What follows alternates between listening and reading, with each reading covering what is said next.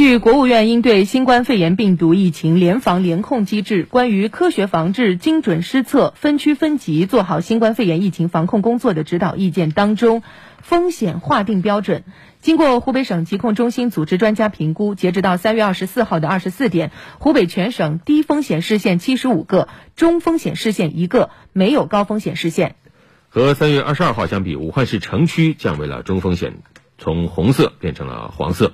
此外，即日起增加武汉市十三个城区风险等级评估结果，风险划定标准按照现住址进行统计，不再按照报告地区进行统计。经评估，武汉市十三个城区中，低风险区有五个，中风险区有八个。嗯，我们来看一下具体的划分情况。低风险区五个全部都是远城区，分别是新城、新洲区。黄陂区、江夏区、蔡甸区和东西湖区，另外中风险的八个呢，基本上都是中心城区、青山区、汉南区、江岸区、汉阳区、硚口区、江岸江汉区、武昌区、洪山区。高风险地区，武汉市目前已经降至零个。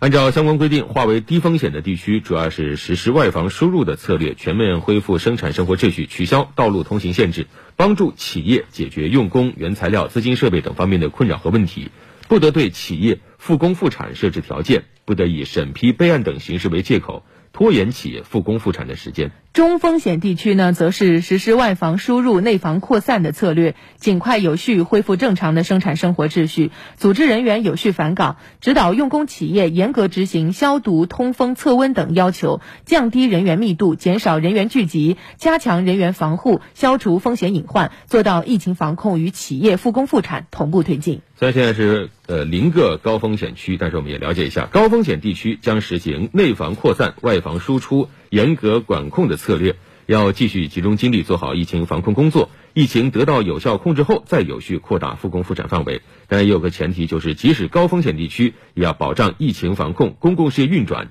群众生活必须及其他涉及重要国计民生企业的正常运转。